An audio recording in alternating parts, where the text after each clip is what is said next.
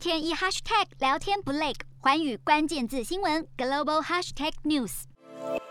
无视市场增产要求，声声催。而后产油国联盟 OPEC Plus 却还是维持原定目标，每天只小幅增产四十万桶原油。这次 OPEC 例会竟然只字不提乌克兰战争，只表示近期的波动是地缘政治事件引起，认为基本面显示油市平衡。而专家指出，沙乌地阿拉伯和阿联等重量级的成员摆明了目前还不打算得罪俄罗斯，以免联盟瓦解。消息：三号伦敦布兰特原油期货一度站上每桶一百一十七美元，并且收在二零一一年以来的最高点。纽约商品交易所西德州中级原油四月的交割价也近逼一百一十五美元关口。对于俄罗斯制裁的选项，坚持不松口。但是拜登政府正在力拼其中选举，在秋天登场之前，极力压低油价。国际能源署 IEA 一号更已经同意释出六千万桶的原油库存，平抑油价。其中一大半来自欧洲和亚洲的成员国，另一大半则来自美国的战略原油储备。这已经是近期美国二度释出，